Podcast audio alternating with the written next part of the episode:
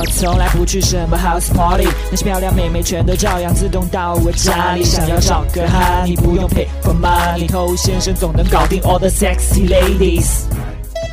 嗨，各位好，我是头先生。撩妹它是社交活动当中的一种，所以它很多的道理、规律都是符合我们的一些社交习惯的。很多撩妹的一些套路可以共通到其他的社交活动当中，其他社交活动当中的一些规律也可以运用到撩妹上面来。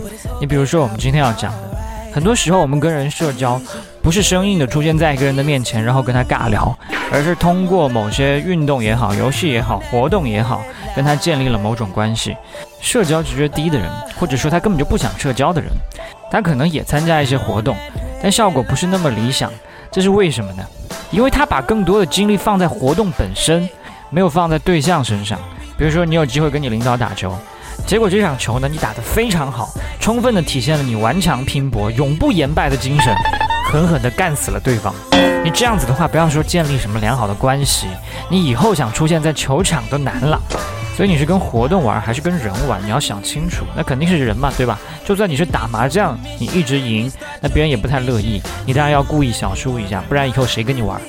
所以一定要兼顾到对方他是否玩得开心，他玩得开心，他才会更加愿意跟你玩。慢慢的，他才会喜欢你这个人。所以跟领导打球应该怎么样？狂输放水，对不对？那也不行。你不能把领导当弱智，你要展现出你好像已经非常努力了，但是依然打不过他的样子，这样领导才会有成就感，让他觉得，哎呀，小伙子不错嘛，再努力两年就快赶上我了，完美。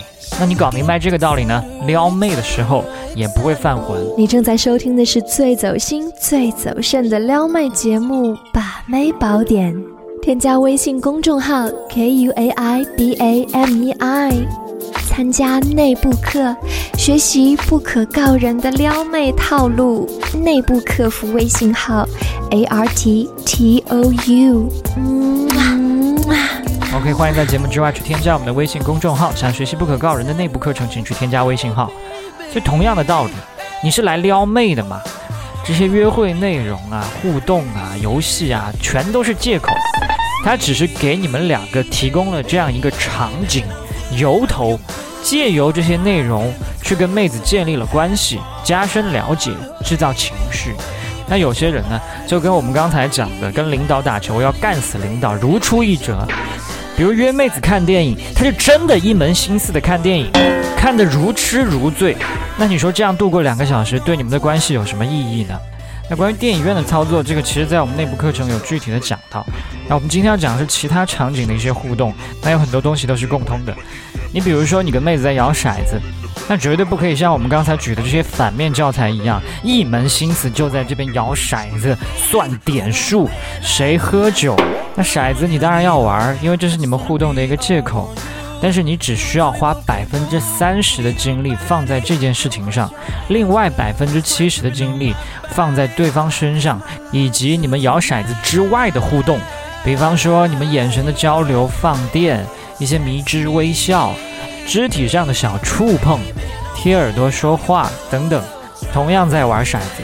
那有了这些细微的不同，就让你们的关系属性变得不一样。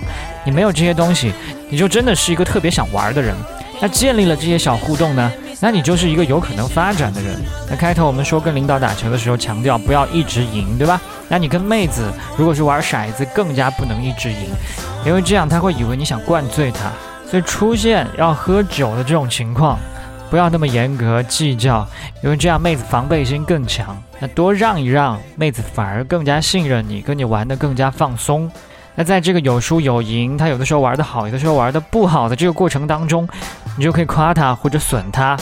比如说你刚才智商又掉线了，哇，你不仅有胸还有脑啊，对吧？这一类的东西来来回回的运用，那么本身玩得开心，再加上游戏以外的这些互动、情绪刺激、肢体的一些小升级，那你们关系自然也就越来越近了。那建立好这种情绪之后呢，我们不妨换一个频道，比如说带他去一些安静的地方，小坐一坐，换一种互动状态，以一种走心、安静的模式分享一下彼此的生活内容、所感所想，展现一下自己的另外一面，这样一动一静相互结合，就会来得更加稳当一些。那么回谁家的问题，我们今天就不说了。好，我是头先生，今天就是这样，我们下回见。